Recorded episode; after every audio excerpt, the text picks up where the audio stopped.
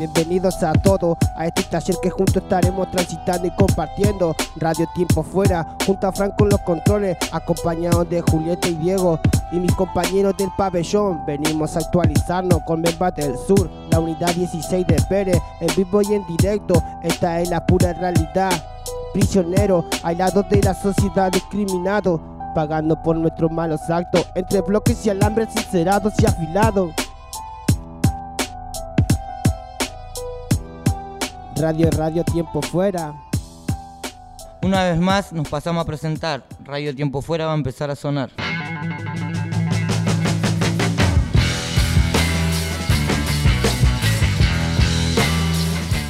Bienvenidos y bienvenidas a un nuevo capítulo de Radio Tiempo Fuera, segunda temporada.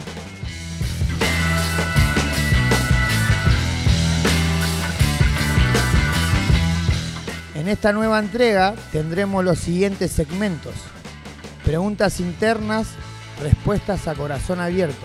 Hablaremos sobre un tema muy importante. ¿Cómo es la alimentación en las cárceles? Además, le presentaremos un nuevo segmento titulado Canciones con historias.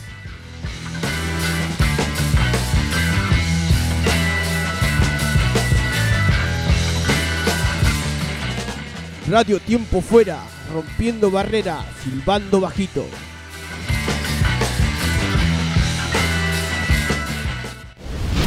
¿Quiénes somos? ¿Qué pensamos?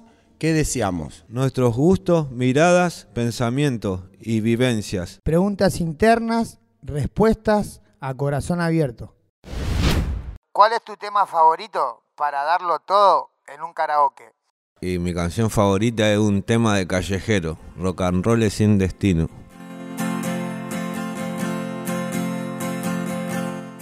¿Qué fue lo primero que pensaste cuando te levantaste esta mañana? Y esta mañana lo primero que pensé eh, que tenía que hacer un montón de cosas para mañana la visita, que tenía frío, tenía ganas de seguir durmiendo y nada más eso. Y esta mañana cuando abrí los ojos hoy a las 6 de la mañana, eh, te digo la verdad, ya estoy cansado de, estar, de levantarme y estar solo. Necesito una mujer al lado mío. ¿Hasta cuándo, hermano? no, pero no por nada, sino que ya me cansé de la soledad, ¿viste? Como que ya, ya fue. Y esta mañana apenas me levanté, lo único que pensé, como vi estaba el tiempo todo nublado, que no llueva mañana por el día de la visita que vienen los chicos, y se tienen que estar mojando, esperando ahí afuera. Es lo único que pensé. Y lo primero que pensé en, en esta mañana fue que tengo que hacer muchas cosas para mañana la visita, para esperar a la familia. Hoy a la mañana lo primero que pensé fue levantarme, me fui a dar una ducha, después hablar con mi mujer que la quiero mucho y, y arrancar el día para poder venir al curso y disfrutar de este día. Como abogado y libero para siempre esta. ¿Cuál es tu tema favorito para darlo todo en un karaoke? Los Palmera, el bombón asesino.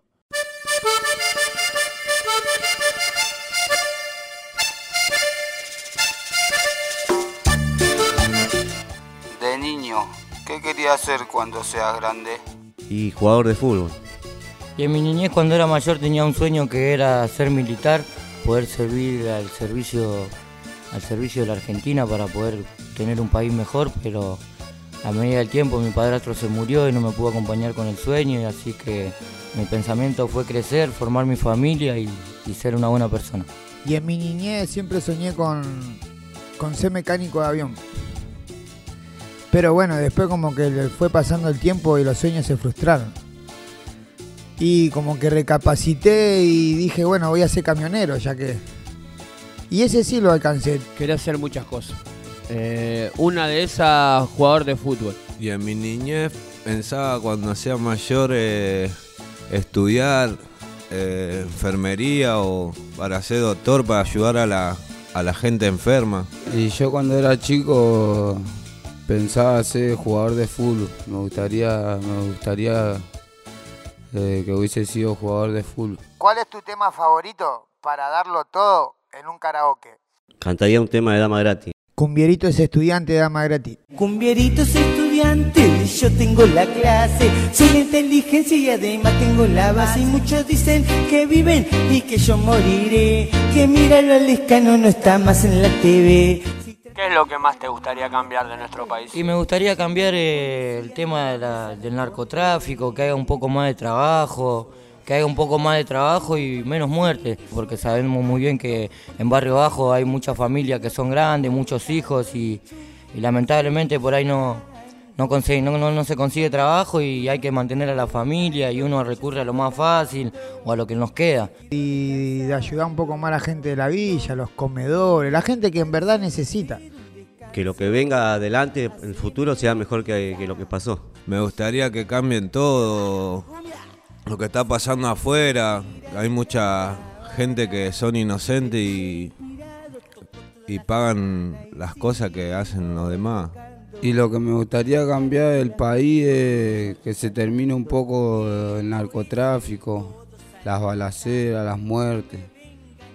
En los barrios, los barrios más humildes que, más más ayuda, comedores, que haya, que haya más escuela para los chicos, que haya más oportunidad para los que no tienen, para los que realmente necesitan.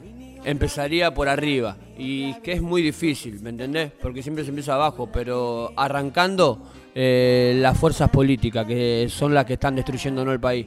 Cada uno eh, está buscando su propio beneficio de los que están arriba, hablando de presidente, diputado, concejal, vicepresidente, eh, ministro de seguridad, de lo que sea.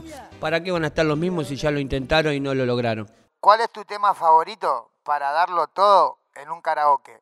Y mi canción favorita para un karaoke, una de Sergio Torres, tan natural, para ella. Porque es tan natural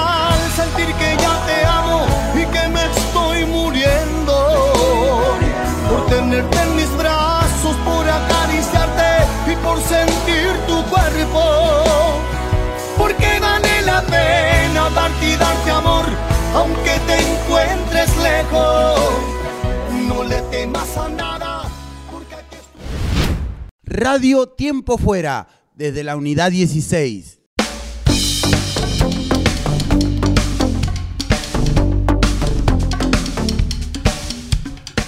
En el mes de julio del año pasado se publicaron distintas notas periodísticas que anunciaban una crisis carcelaria, esta vez vinculada a la alimentación en las cárceles santafesinas. Se redujeron notoriamente las raciones de comida, que ya eran escasas. A su vez, la calidad se vio afectada encontrando incluso comida en mal estado y se dejó de entregar la varilla diaria de pan, que es un alimento central.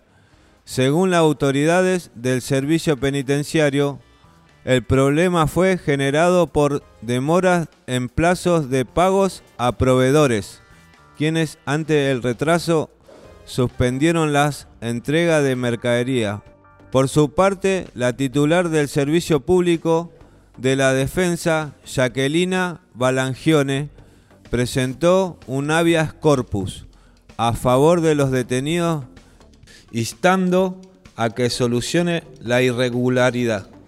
Si bien aquel hecho particular fue resuelto, la situación alimentaria al interior de las cárceles es un problema histórico y al día de hoy sigue siendo crítico.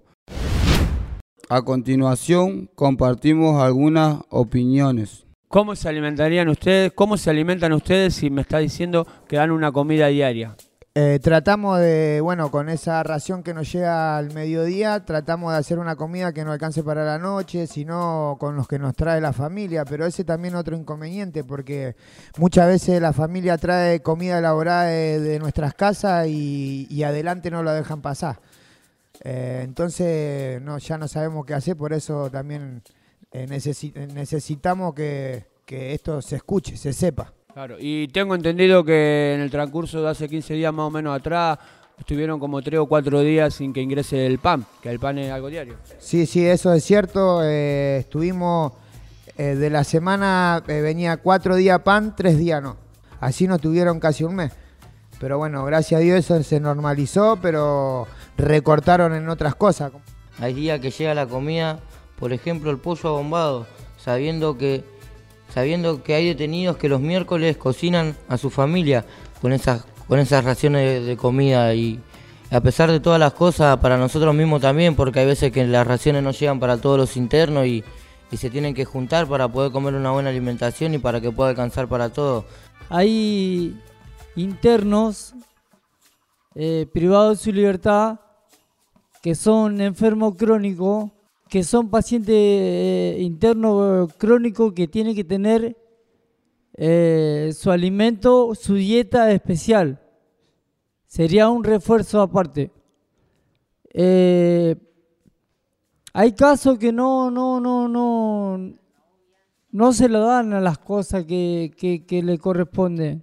No, lo que yo quería explicar es un poco el tema de la ración, o sea, sobre el azúcar, la hierba, la leche en polvo que generalmente el Estado nos manda, eh, cosa que acá en esta unidad eh, no se distribuye.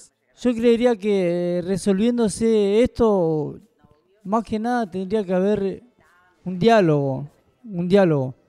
Que hoy en día no, no, no, se, no se ven, muchas unidades no se ven. No se ve como antes una mesa de diálogo. Mi pregunta es acerca de los chicos que no tienen visita, cómo ellos hacen cuando no llega el alimento o el alimento llega en mal estado al pabellón.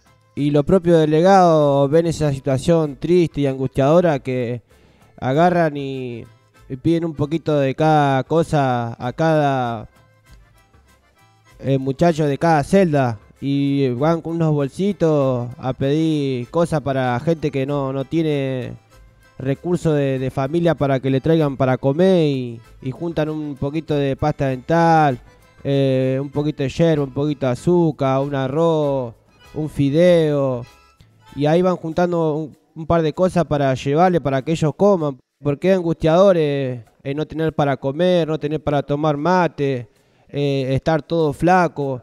En estos lugares, si uno come bien, hay muchas pestes, muchas enfermedades. Por eso hay que comer bien. Me parece que tendrían que alimentarnos bien y... Sí, además de todo es que si no comes bien te baja la autoestima, anda decaído y, y todo lo que conlleva el no tener una buena alimentación.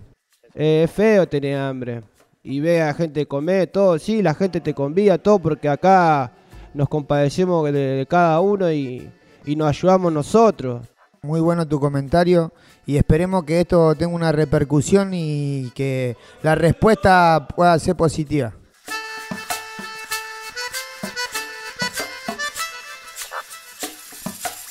Radio Tiempo Fuera. Pasen y vean.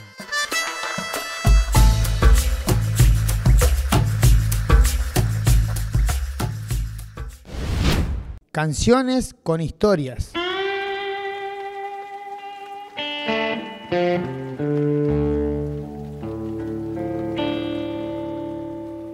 Billy Lee Hunt nació el 6 de mayo de 1948 en Tennessee, Estados Unidos. Con casi 6 años de edad arribó con su familia, su madre y su hermana a nuestro país y se radicó en Mendoza. Billy realizó estudios primarios, secundarios y alcanzó a cursar dos años en la Escuela Superior de Comunicación Colectiva con el fin de ser periodista.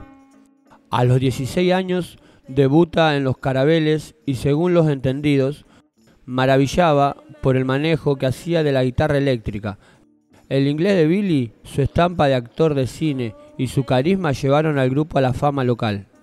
Pero su vida da un vuelco de 180 grados cuando conoce en Buenos Aires a una chica de nombre Cristina, militante de Juventud Peronista. A partir de ahí consagra el resto de su vida a luchar por la sociedad más justa donde todos tengan derecho a la salud, al trabajo y a la educación. Pensante, inquieto y lleno de ideales, fue parte de una generación que se sentía responsable de cambiar un viejo orden que encontraba corrupto y anacrónico. Para entonces, fue electo presidente del Centro de Estudiantes, ya militaba en la Juventud Universitaria Peronista y luego en Montoneros, siempre en la ciudad de Mendoza. La última noche en que se lo vio Hunt se despidió de la que era su novia en ese momento y salió a una cita.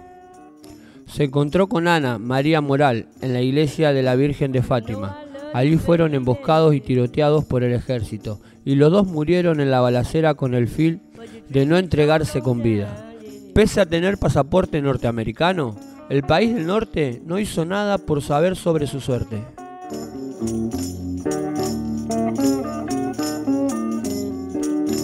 A continuación escucharemos el tema del dúo López, Billy Lee Hunt.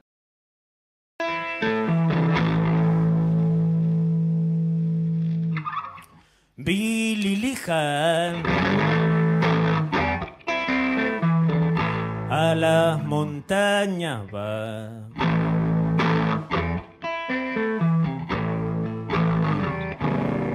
Lleva ropa, lleva libro, lleva viola y una facha mortal.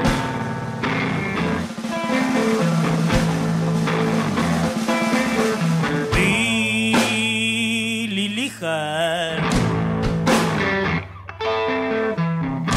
¿Qué andas haciendo por acá?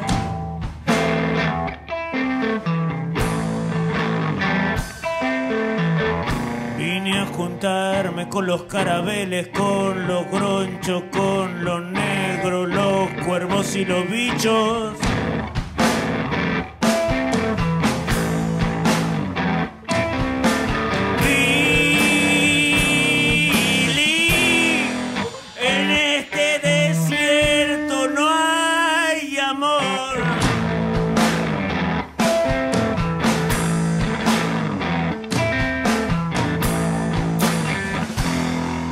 Noche voy a escuchar a los carabeles.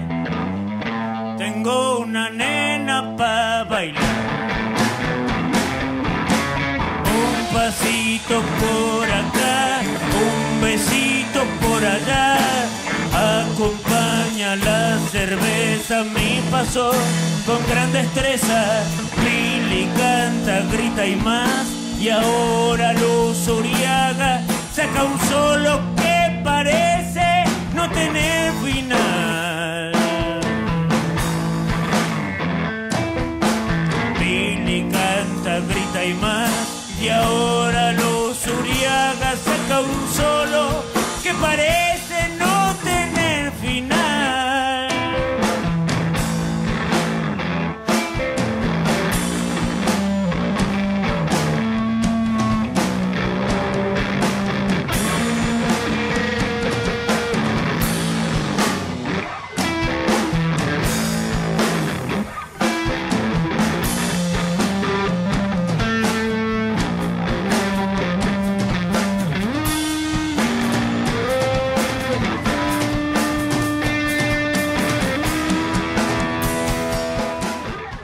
Radio Tiempo Fuera desde la unidad 16 con la Bemba del Sur a través del programa Santa Fe Más. Pasado un tiempo, Billy desapareció.